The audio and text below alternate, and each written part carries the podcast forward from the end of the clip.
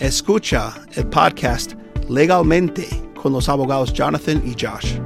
Infórmese sobre temas legales como la inmigración, casos criminales, lastimaduras personales y otros. Y ojalá y te diviertas un poquito también. Legalmente con los abogados Jonathan y Josh.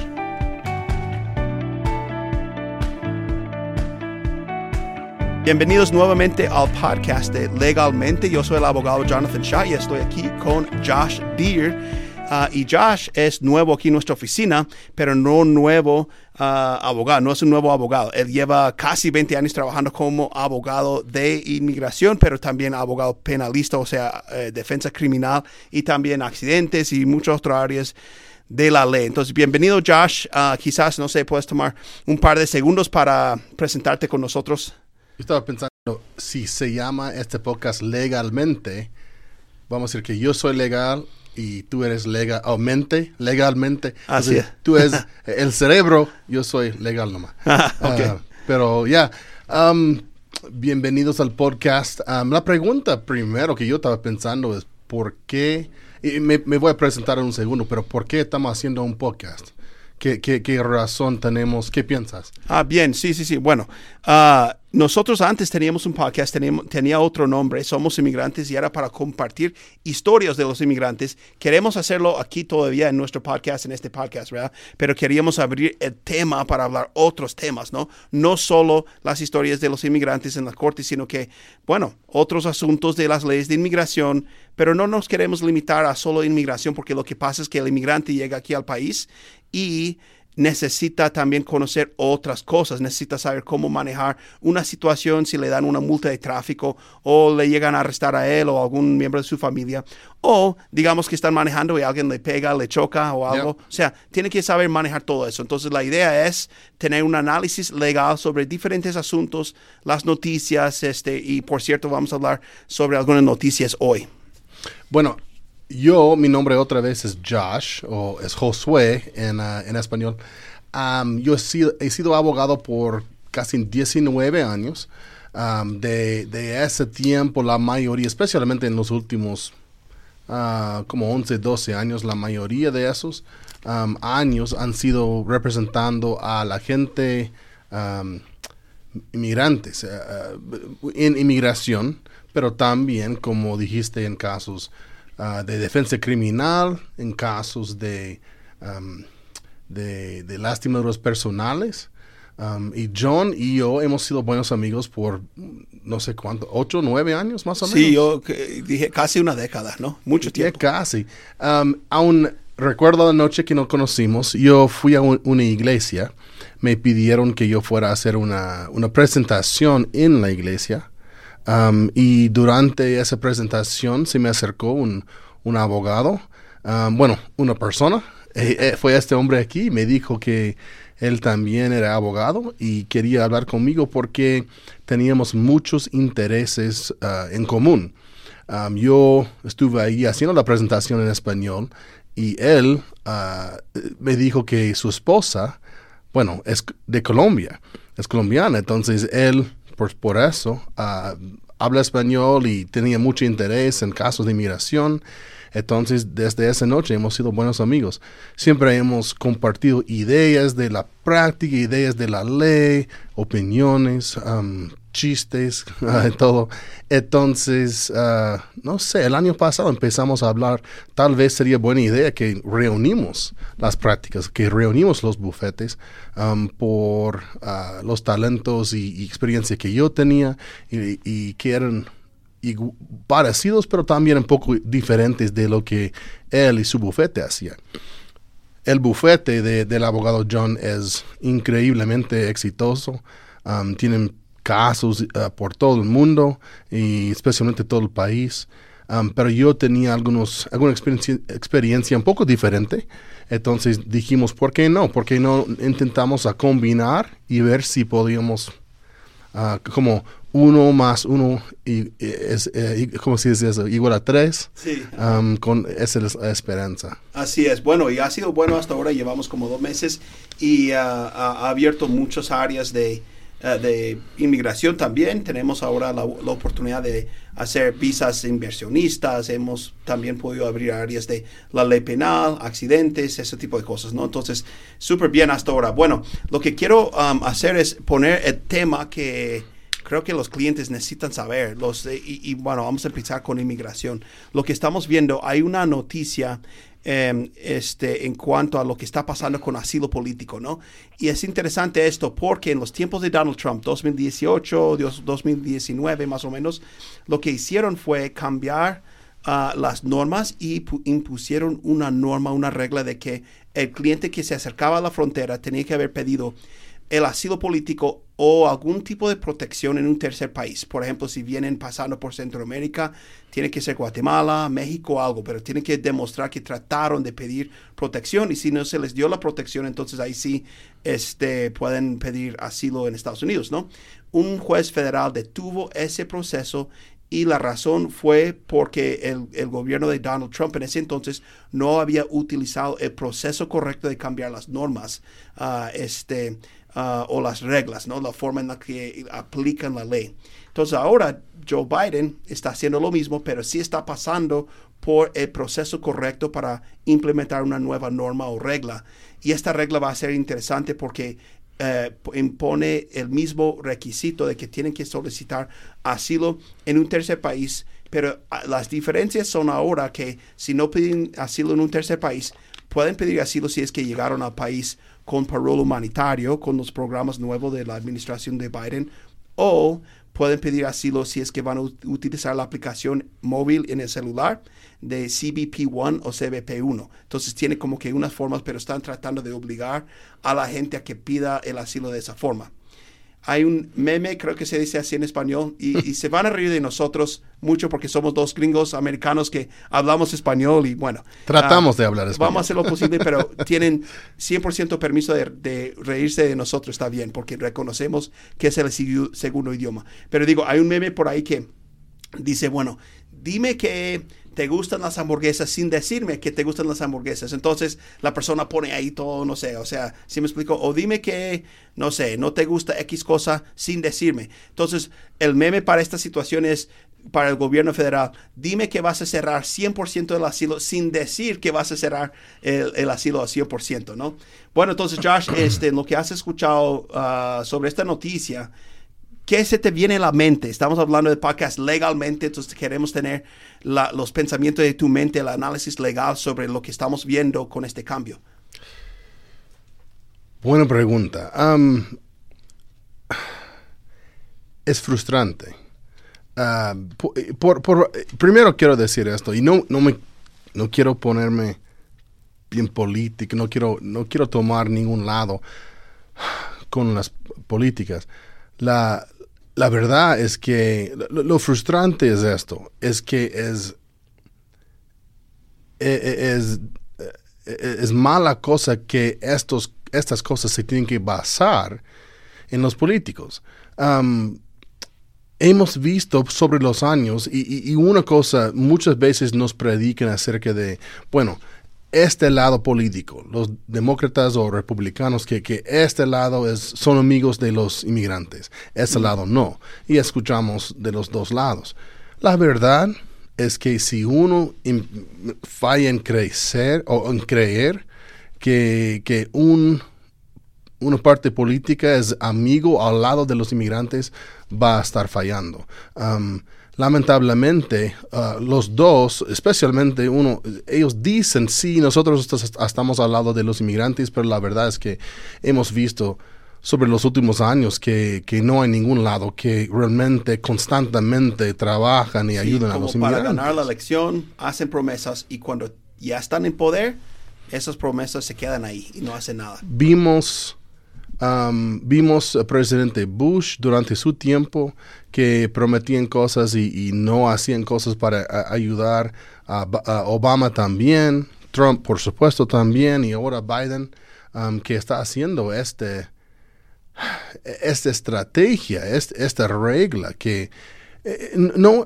no es que están tomando algo duro contra los inmigrantes, pero es que están tomando algo que no tiene sentido muchas veces, lamentablemente, eso es lo que vemos, vez tras vez.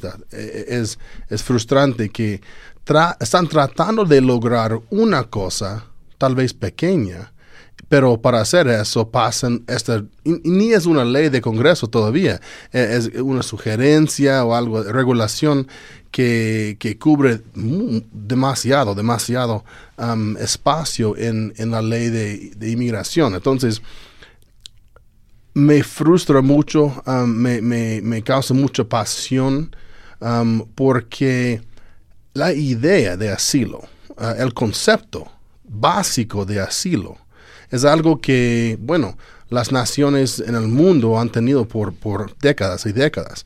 La idea es que una persona eh, está viniendo, tratando de entrar a su país para recibir protección. Entonces, ¿debemos tener esa ley o no?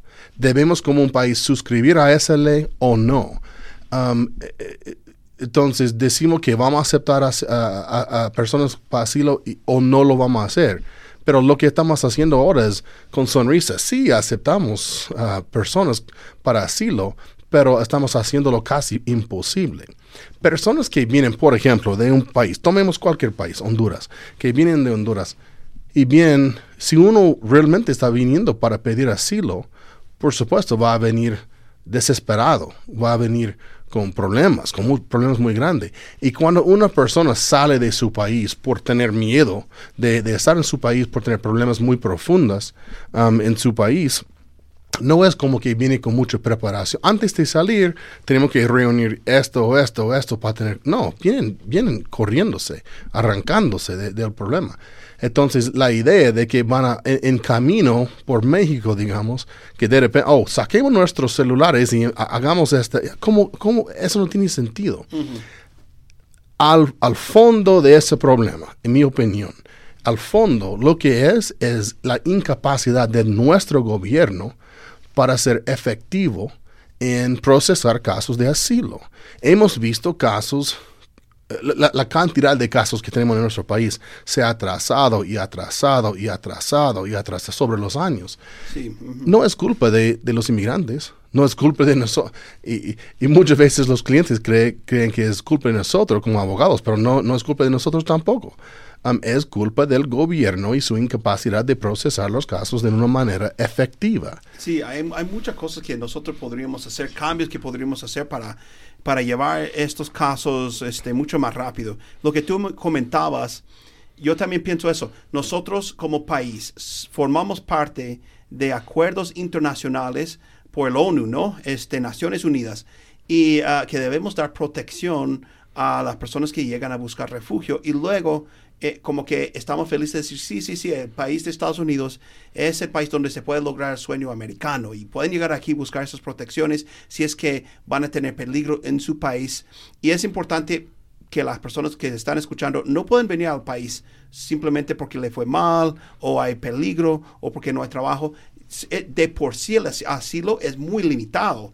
Eh, solo pueden buscar protección en este país si han sido víctimas de persecución por su raza, su nacionalidad, su, religión, su punto de vista político o porque forman parte de un grupo particular que se distingue de otros grupos. Entonces, si tú has sido víctima de extorsión en tu país por dinero o algo, no puedes venir a, pedir asilo. Entonces, de por sí está muy cerrado y quieren cerrar todavía más el asilo, pero por aquí todavía decir que estamos aceptando a los este, inmigrantes y los refugiados en este país. O sea, como tú decías, no podemos decir las dos cosas. O es, ah, tenemos un programa de asilo o no. Y es interesante porque cuando yo inicié mi carrera como abogado de inmigración, no ganábamos muchos casos de asilo porque la ley es muy cerrada, ¿no? Entonces, cuando hacemos casos, tristemente, hemos ganado de vez en cuando, pero tristemente Centroamérica, a veces de México, es difícil ganar esos casos, pero ahora como vienen de Venezuela, de Nicaragua, Haití, de Cuba, de otros países que realmente cumplen con todos los requisitos del asilo político y los números de casos que estamos ganando ahora es muy alto. O sea, aquí yo tengo abogados que trabajan en nuestra oficina que nunca han perdido un caso, ¿no? Y, y, para uno que gana un caso el otro día en 90 segundos o algo así. Sí, 90, no, 100 segundos fue. Oh, lo un Minuto, un minuto. No tan bueno como 9, 90 segundos. Así es. Así, sí me explico entonces, el gobierno como que, ah, bueno, vamos a cambiar ahora. Es como, por ejemplo, si yo he escuchado esto en inglés, decimos que they, they move the goalpost, ¿no? Como que, que digamos que estás jugando un juego ah, de fútbol y vas a meter un gol, pero ponen una pausa. Ah, espérame, vamos a cambiar el tamaño del gol ahora para que esté, mm, sea mucho más chiquito. Ahora pueden jugar. Y van a O sea, cambiar la posición hasta el otro lado de Sí, la cancha. Eso, van a cambiar todo en medio del juego. Y eso es lo que está pasando con muchos inmigrantes que, como tú decías, han salido de su país, están en México, están acercándose a la frontera. Cuando salieron de su país era una cosa, pero ahora que están llegando aquí se han cambiado las cosas, ¿no? Entonces, realmente, yo, yo no sé si estamos cumpliendo con lo que es este El espíritu de la ley. el espíritu de la ley y el propósito um, de lo que es el asilo político. Queremos como que cambiarlo ahora. ¿Sí me explico? Yeah, es como, eh, a veces se siente más como un juego que, que un caso legal, legítimo. Um, y la otra cosa que, que- que debemos hablar es, por ejemplo, casos de asilo que se... pre- una persona que ya está en el proceso en la corte de deportación. Um, muchos casos de asilo que hacemos como un bufete est- están en el procedimiento en la corte de deportación. No significa que se están deportando ahora, pero están en el proceso de deportación. Entonces, estamos usando asilo como una defensa contra la deportación. Estos casos se, se presentan a, un juez de, inmigración en la corte de inmigración. Una cosa que hablamos constantemente entre nosotros y también nuestros colegas por todo el país que están en inmigración es que de- el caso depende muchísimo en, en cuál juez le toca en su audiencia. Sí. por ejemplo, algunos jueces que algunos jueces que son más duros, men- otros que son menos duros, pero más normal, yo creo, es algunos jueces que se enfocan en un factor en particular, un factor de un caso de asilo. Otros jueces tal vez no les importa mucho ese factor, pero están totalmente enfocados y obsesionados con otra cosa. Sí, incluso nosotros en, el, en la última semana que ha pasado, dos jueces, uno en, en Omaha, Nebraska y otro en Los Ángeles, California, esos ambos jueces este, ni siquiera en la audiencia entendían bien la ley. Y el abogado Edward que trabaja con nosotros tuvo esa experiencia. La persona de Omaha este, no había entendido la parte de persecución. Decía, si se pierde el punto de persecución del pasado, pues no se puede ganar de que vas a argumentar que en el futuro te va a pasar algo. Cuando sí, eso es exactamente lo que... O sea, decir, el juez dijo el, el- el opuesto, ¿no? Y luego en Los Ángeles también de eh, asentamiento firme, que es un concepto que si tú pasaste por un tercer país, el fiscal le dijo al juez, nosotros no sabemos, no pensamos que eso aplica en este caso, ni siquiera estamos peleando. Y el No, juez no nos importa. Sí, y el juez dice, sí, no, yo todavía pienso que sí. O sea, entonces, como tú decías, a veces los mismos jueces de inmigración, la mayoría han sido fiscales en su carrera anterior y ellos ni conocen la ley. Entonces yo le decía al abogado Edward, no te preocupes porque la apelación que vamos a hacer, si no ganamos esos dos casos, eh, ya se hizo. Solito el juez, eh, ¿cómo se llama? Se echó la soga al cuello, como dicen, que vamos a poder apelar porque ni siquiera conocen la ley y están negando los casos sobre su propia opinión. ¿no? Y, y cuando metemos el caso de asilo, nada más tenemos que poner en, en nuestro reporte que mandamos con el caso, el- bueno, el juez dijo esto, esto, esto, esto, y eso sacamos de la, se, se llama transcripción de, de- de la audiencia. Entonces ahí podemos mostrar de que, bueno, el juez ya dijo de esa manera, de esa dijo manera. tal cosa y la ley no dice eso. Ya. O sea, están inventando cosas. Sí, pero otra cosa, ya que tocaste este punto y cosa, algo que quería yo tocar en este programa, un cambio que estamos viendo precisamente en las cortes con los jueces. Ah, una de las cosas quitando la oportunidad de pedir asilo político para personas que ya están dentro del país y están ya muy al fondo en su proceso con las cortes de inmigración. Hemos escuchado mucho en nuestra oficina y de otros abogados que los jueces por su propia cuenta están empezando a cerrar los casos y nos mandan un aviso por correo, dicen, bueno, vamos a quitar el caso del calendario y no hay nada que puedan hacer. Ah, eso también para mí no tiene mucho sentido porque yo no sé si los republicanos y los demócratas, o sea, ambos partidos que están en contra de inmigración, que están tratando de, de hacer que salgan los inmigrantes sin documentos del país de Estados Unidos, no sé si ellos saben que los jueces de inmigración están dejando a la gente aquí y no están tratando de deportarlos. Nos encontramos en una situación súper interesante. Yeah. Como abogado de inmigración, le estoy pidiendo al juez, por favor, siga tratando de deportar a mi cliente. Yeah. Normalmente yo tengo que decir, no, no, no, no, no deportan a mi cliente. ¿Sí me explico? Y te- Entonces, y pero tenemos que explicar eh, eh, esa diferencia. Porque para aclarar que como un abogado de inmigración está diciendo, por favor, trata de deportar a mi cliente. Eso, sí, porque, no se sea- preocupen ustedes. No, eso no es normal. Lo que pasa es que el juez es- por su cuenta está diciendo, bueno, ya no voy a, a llevar a cabo un proceso de deportación. Entonces eso significa, y lo que Josh decía para explicarlo, significa que mi cliente que, estu- que estuvo aquí cumplió con todas las reglas y las normas, entregó su aplicación, tenemos toda la evidencia, estamos Y- por ganar el caso, Y creemos que es un caso muy fuerte de estamos asilo. por ganar el caso y ya no. Ya. O sea, como quien dice, no les vamos a dar asilo. O sea, entonces van a quedar aquí en un limbo, no pueden tener un permiso de trabajo, no pueden tener nada y van a quedar en el aire, ¿no? Entonces, por eso digo que es chistoso como abogado tener que pedirle al juez, procede por favor con el caso, porque la ley de Estados Unidos le otorga este derecho a mi cliente y tú le quieres cerrar el caso como para, como quien dice, yo sé que vamos a perder, entonces ya no.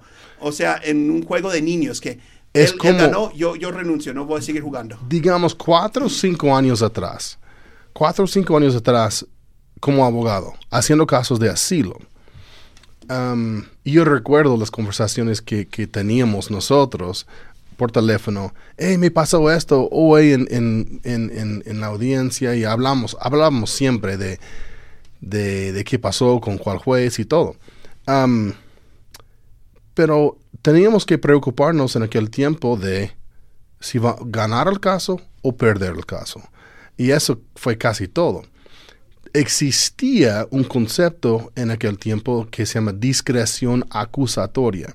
Eso significa que el fiscal del gobierno que está empujando, persiguiendo el caso, tratando de deportar a nuestro cliente, tenía la capacidad, y siempre ha tenido, de decir, ya no queremos empujar ese caso, ya vamos a a permitir a la persona hacerlo de otra forma o no, no tratar de deportarlo. Pero hace algunos años atrás aumentaron muchísimo ese poder y dieron mucha capacidad. Dos, tres años atrás más o menos, tal vez un poco menos. Um, entonces empezaron a cerrar más casos um, por esa razón. Y, y lo que pasaba con ese cambio es que no daba, la- se cerraba, se ce- cerró el caso, pero no, el cliente no tenía nada, no le dieron estatus, no le dieron permiso de trabajo, nada más que la persona quedaba aquí en el país sin nada, sin permiso, sin estatus, sin nada. Ahora, en- eh, eh, eh, pero, pero para conseguir eso, dos, tres años atrás o aún menos, teníamos que meter una solicitación específica Sí, pidiendo nosotros tenemos que pedirlo. y después no ellos pedíamos- decidían que sí o que no. Exacto. Ahora lo que está pasando, para aclarar, es que los jueces, sin preguntar si queremos, sin ni, ni pedir o preguntar a los fiscales, los jueces están diciendo de repente, ah, oh, ya, vamos a cerrar este caso. Yo tengo un cliente en particular, am, por ejemplo, que hemos estado trabajando en su caso de asilo por siete años, yo creo, seis, siete años. Y es un caso, en mi opinión, que es muy fuerte. Es un caso que casi, algunos meses atrás, yo metí una moción, una solicitación a- al fiscal pidiendo que ellos, que nos otorguen el caso, porque es un caso tan obvio que debemos ganar. Y casi, casi, casi lo hizo el fiscal. Y ahora, este mes, recibimos una noticia del, del juez que ya vamos a cerrar el caso. Entonces, mi cliente, y no fue un, no me estaban pidiendo o preguntando, ¿quieren que cerremos el caso? ¿O su cliente quiere tratar todavía de conseguir asilo? Nada más dice, estamos cerrando el caso. Entonces, mi cliente que ha estado aquí en el país siete años esperando una respuesta para su caso de, de asilo, ya está en, en el aire, digamos. Exacto, sí. Ya no, no, no, ya no Y ni puede preguntar. Y, y el fiscal dijo que estaba de acuerdo en. Y el fiscal aún está sorprendido, está como... Sí, ¿qué- e- esa es la cosa que. Es una cosa rarísima lo que está pasando en el área. Y Y el resultado a nivel nacional es que si la preocupación de nuestro país es tener muchos inmigrantes aquí sin ilegal, digamos, sin permiso, sin sin estatus, sin nada. Ahora lo que estamos haciendo con esto es estamos creando cientos de miles de situaciones de personas que estaban tratando de hacer lo correcto o ponerse en la línea, como Sí, dicen, como dicen. y, y- y estaban tratando de hacerlo. Sí, qué- qué Ahora locura, están ¿no? aquí colgando en el, en, el, en el viento, en el aire. No, Sí, no, eso no- no tienen locura. nada. Entonces ya tenemos, vamos a tener muchísimos más ilegales, digamos, sin eh, la palabra. Es, es increíble. el mismo gobierno que les exige que hagan las cosas bien, que sigan la ley. Entonces, cuando siguen la ley y hacen las cosas bien, están cerrando las puertas de todas formas. Y eso es realmente lo que está pasando. Y no creo que los políticos entienden eso o las personas que tú y yo siempre lo escuchamos porque somos americanos y vivimos entre los dos mundos en el- la comunidad hispano. Yo, mi esposa es colombiana, yo a la iglesia siempre he ido a la, una congregación de español y voy mucho a Colombia, ¿no? Pero también con los americanos. Cada vez que hablo con un americano de inmigración, nunca entienden el proceso. Jamás, jamás, jamás. jam- Estarían no saben, muy sorprendidos si supieran eso. Y si supieran que su juez de inmigración está cerrando la puerta a las personas que lo hicieron bien, hicieron las cosas de la manera correcta, esperaron en la fila, todo, de todas formas no los están dejando, yo creo que se enojarían, ¿no? Quiero decir una cosa más. Para defender un poco a los jueces, porque son humanos. Sí. No, no, no son perfectos como nosotros abogados. No, broma. No, nadie es perfecto, por supuesto. Y me siento mal, en realidad, por los jueces, porque ellos están en una posición imposible. Sí. Están en ellos tienen, no sé, me dijeron la última vez cuántos casos son asignados a cada juez a nivel nacional. Es Oh, sí, un número miles. increíble. Sí. Jamás podrían manejar todos esos casos. Sí, yo Entonces, creo que un juez tiene muchos más casos que nuestro bufete tiene y nosotros tenemos siete abogados y 40 empleados. Y un solo juez tiene muchos más casos que Yo nosotros. creo que están es, desesperados porque jamás van a poder hacer decisiones en todos los casos. Por eso lo están haciendo. Um, entonces me siento mal por ellos. Esa es Um, la cosa, sí. la, la falla realmente es, otra vez, como dije, es la incapacidad de nuestro gobierno a Ya. nivel federal. hay dos cosas aquí que quiero tocar. Primero, ah, este, entonces, ¿qué hace una persona si cierran su caso? O sea, es, ¿qué, qué hacemos con nuestros clientes? La idea de nosotros, y lo estoy viendo con otros abogados de inmigración, lo que pasa es que tu caso de asilo puede proceder, pero ah, la Corte de Inmigración, el sistema de las cortes, ya no tiene jurisdicción sobre su caso. Entonces, la idea es enviar ahora el caso a USCIS o UCIS para que alguien eventualmente llegue a tener una decisión fijo en su caso, ¿no? Número dos, la cosa que quiero tocar.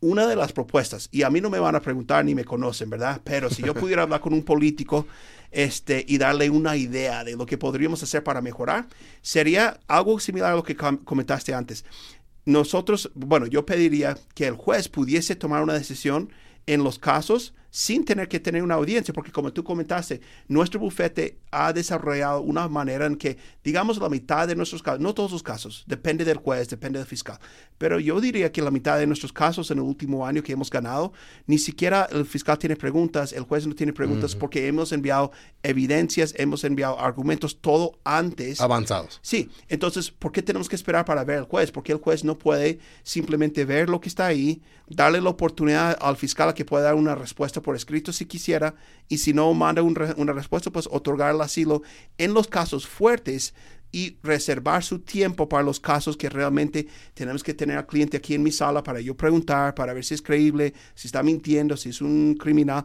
Pero los casos que de familias que han sido víctimas de todo y sabemos que ni siquiera el gobierno se opone o, aprobar esos casos sin tener que esperar una audiencia. De alguna una- manera de- deben arreglar algo así. Sí, entonces quizás una pequeña solución y no, no cambia todo. Y como digo, pues a ellos, ellos ni saben quién es Jonathan Shaw y no me van a preguntar, pero Permíteme sugerir o, o- o- o decir, hablar de algo un poco más sobre eso. Entonces, de una manera, de fo- forma práctica, ¿qué debe hacer si un inmigrante está escuchando esto? ¿Qué, ojalá que estén escuchando. ¿Qué, qué deben de hacer? Con toda esa confusión, deben decir, ya, ya, me frustro y me voy. Y, y- o deben ir a... El punto que estoy tratando de hacer es muchas personas hacen decisiones basadas en pánico. Mm, Escuchamos por la radio, por vecinos, por amigos, un podcast en la Josh carnicería. escuchamos rumores, escuchamos información. Le llaman los rumores de pasillo. ¿no? Ya.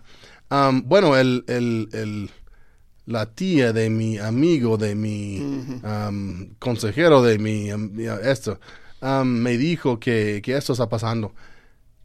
Que no hagan eso, que no caigan a esa tentación. Um, y muchos van, por ejemplo, a personas que llamamos notarios o, o estos paralegales que no trabajan con abogados. Um, en- en- me- me he fijado que en, en, en- en otros estados se llaman cosas distintas. Sí, como gestores de documentos o notarios. Yeah, yeah. Eh, Um, sí. en, en- en Colorado, por ejemplo, de donde yo vine, um, casi todos se llaman para, o- o notarios. Yo Um, recuerdo en Colorado que a veces decían multiservicios, entonces vas a un lugar que hacen los impuestos y también inmigración. Y, para explicar rapidita, en muchos países como México, en Centroamérica, ser un notario fue casi como un abogado. Allá tienen muchos poderes, Sí, pueden de hacer hecho, muchas cosas legales. No sé si tú sabes, pero yo hice una pasantía ah, en Colombia cuando yo estaba estudiando Derecho. Y como parte de esa experiencia, un día me mandaron a trabajar en una notaría con un notario. Y ese señor era mucho más allá que un abogado. Él realmente fue seleccionado por el presidente del país y manejan una oficina llena de libros de los actos de nacimiento y actos de matrimonio y los terrenos y todo eso, ¿no? Entonces es una notaría y llevan todos esos registros. Recuerdo que ya tenía un equipo de muchísima gente manejando toda esa situación y luego en el almuerzo literalmente nos trajeron este en un plato un- en un plato como de plata plateado no con la, la parte que cubre eh, o sea cómo se llama El ta- la- eh, un tapón no sé cómo se dice en español como si fuera un rico viendo en la película y luego que te quitan Oh, de- no. el tapón como para ver el pollo lo que, te co- cocinaron ¿Me, me entiendes? entonces Jamás realmente ni una vez me ha pasado eso Sí. como un abogado en los Estados Entonces, yo ahí, oh, bueno, pues, pero eso es un notario en Colombia, pero aquí no, aquí es otra cosa. Para que sepan, en los Estados Unidos, un notario puede hacer una cosa legal nomás, y eso es ser testi- testigo de una firma, de una persona. El, único poder que le da ah, tener esta certificación de notario es poder testiguar cuando alguien está firmando un documento. Eso es todo. Ser notario aquí no le permite hacer, bueno, no le da ninguna, ningún permiso para hacer documentos legales, especialmente de inmigración. No es legal que lo hacen. Yo siempre hablo de eso porque yo he visto no sé cuántos casos con clientes, clientes que han venido a mí llorando y todo porque contrataron a un notario para hacer su caso de inmigración y hay tantas complicaciones, tantas cosas difíciles que se metieron en problemas muy grandes. Entonces, con eh, esta información que estamos hablando, nadie estaba hab- hablando de esto tres, cuatro semanas atrás. Son cosas nuevas. Um, entonces, nosotros tenemos que mantenernos al día con esos temas. Y prestamos, leemos cada día noticias que recibimos por correo electrónico y de otras formas de las novedades que están pasando cada día. Exactamente, sí, no. Y, Y, y la- los, los, los notarios no van a saber eso. Entonces, no, no, escuchen algo que dicen y tengan pánico de repente. Sean pacientes. Pacientes, no van a venir a su casa esta noche para quitarle la cama y, y echarlos de fuera del y país. la idea es hablar en persona con un abogado. Terminando el punto de los notarios, yo entiendo a los inmigrantes también ah, que a veces llegar aquí es difícil. O sea, los abogados cobran, tienen un cobro alto porque tienen esa educación y todo. Y bueno, entonces es difícil. La cosa que yo siempre les digo, si van a pedir a alguien que te llene la aplicación, por ejemplo, del asilo político, yo me ha tocado ver, y no estoy mintiendo, me ha tocado ver en tanto en la corte con un juez como en una entrevista de asilo este, con USCIS, con un oficial. Preguntan a veces, el fiscal puede preguntar también, ¿quién te ayudó a llenar este documento? Y entonces, bueno, el documento que llena el notario o el gestor de documentos, el paralegal, puede, se- puede que sea 100% perfecto, no, ningún detalle, ningún error. Pero el hecho de que la persona que te ayudó no puede entrar a la corte, no puede entrar a tu entrevista de, de asilo con el, el oficial de USCIS, de una vez eso causa que el juez o el oficial empieza a dudar un poquito de la veracidad de las respuestas en el documento. Entonces te van a hacer preguntas mucho más detalladas y duras para ver si realmente tú estás diciendo la verdad o no, porque tristemente hay muchos notarios que llenan la aplicación a favor de su, de su cliente, entre comillas, pero meten respuestas que ellos han inventado y no... Entonces, como el juez piensa eso, eh, eso, así, como te digo, la aplicación puede ser 100% correcto, pero el hecho de que un notario te lo llenó significa que el juez ahora tiene que indagar mucho más, hacer mucho más preguntas muy al fondo para ver si estás diciendo la verdad o no. Y por eso ese simple hecho este, es importante considerar buscar un abogado que te pueda dar un plan de pagos o algo. No es tanto llenar el espacio, es poder decir con el juez de inmigración, mi abogado aquí sentado conmigo es el que me ayudó con esto. Y el juez puede confiar entonces, ¿no? Ya, ¿cuántas veces has escuchado? Um, entonces, este, esta frase aquí en, en, su formulario no, no es verdad. No, porque no, alguien me ayudó a llenarlo, pero usted lo firmó. ¿Cuántas veces has escuchado eso? Usted lo firmó. Usted lo firmó. Cada vez que voy a la corte es, esto es su firma y quién le ha ido. Cada vez, iniciando el procedimiento con el juez, es la primera cosa que pregunta. ¿Es tu firma? ya, ¿Usted lo firmó? Exacto. ¿Quién? Ok, entonces el contenido es correcto, perfecto, pero ah, bueno, yo no lo llené con este abogado, llené con una persona. entonces el fiscal empieza a escuchar, ah, bueno, es una banderita roja que dice, ¿no? Como que, ah, perfecto, entonces vamos a hacerle pregunta a ver si es cierto y si, si me explico. Pero si la persona que te ayudó con la solicitud está sentado contigo ahí mismo o la, de la misma oficina, eh, bueno, van a confiar mucho más porque la persona que te ayudó tiene que dar la cara, tiene que estar ahí.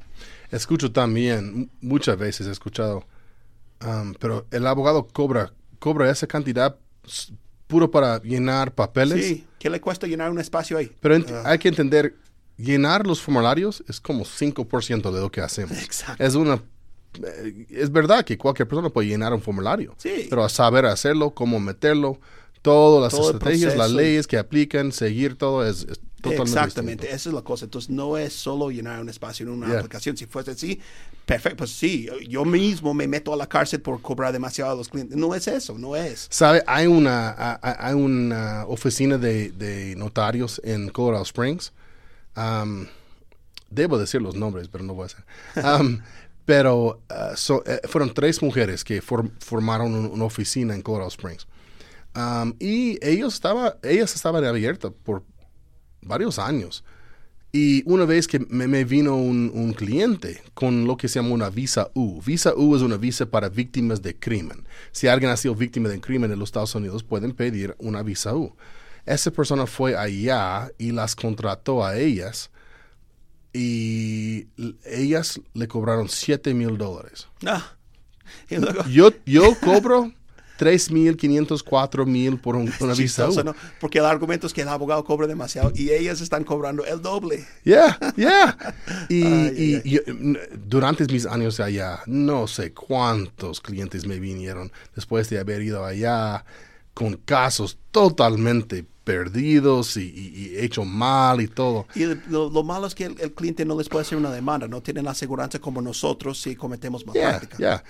Lo interesante por fin, después de años y años de no hacer nada a, los paralegales o a los, um, los uh, notarios, um, este año, la, creo que fue la Corte Suprema de, de del Estado de Colorado, los, las investigaron ah. y las cerraron y, las amenazaron con cargos criminales. Yo jamás he visto eso. Porque eso es Todos estábamos tan sorprendidos. ¿Qué pasó? Pero por fin, las cerraron ya. Ah, pues sí, qué, qué, interesante. Bueno, este, estamos acercándonos a como casi 40 minutos y ah, tenemos mucho tema para hablar, ¿no? Y, vamos a hacer otras eh, ediciones, otros episodios más adelante sobre diferentes noticias y lo que está pasando en inmigración, pero no solo inmigración.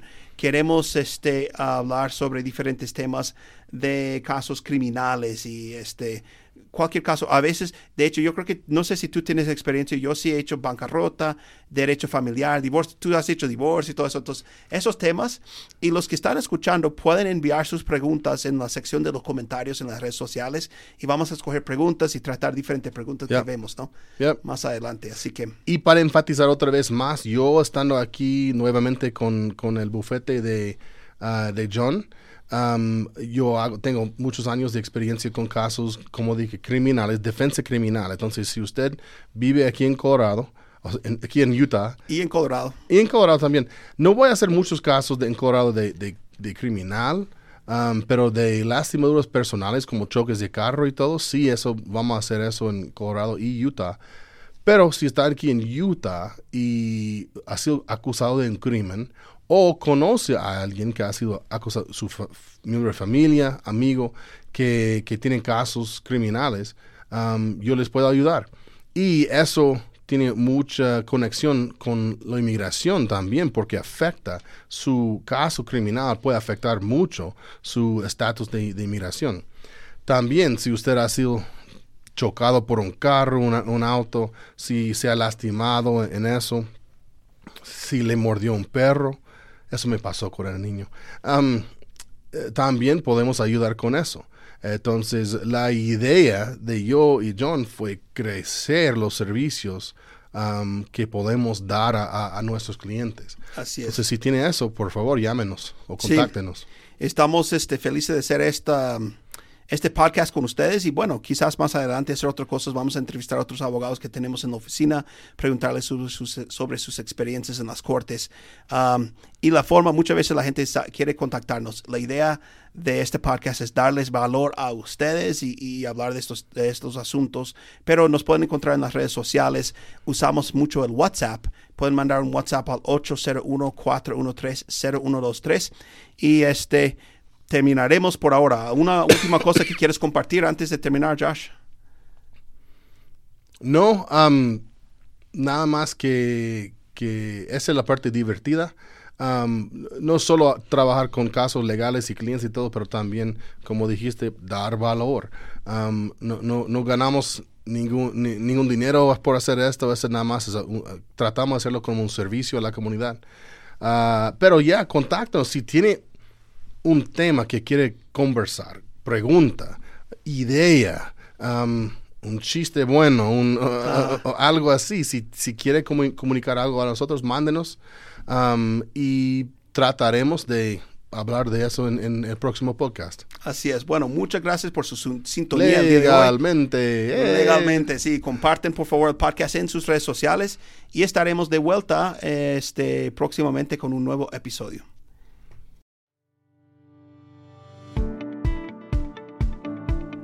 Escucha el podcast Legalmente con los abogados Jonathan y Josh. Infórmese sobre temas legales como la inmigración, casos criminales, lastimaduras personales y otros. Y ojalá y te diviertas un poquito también. Legalmente con los abogados Jonathan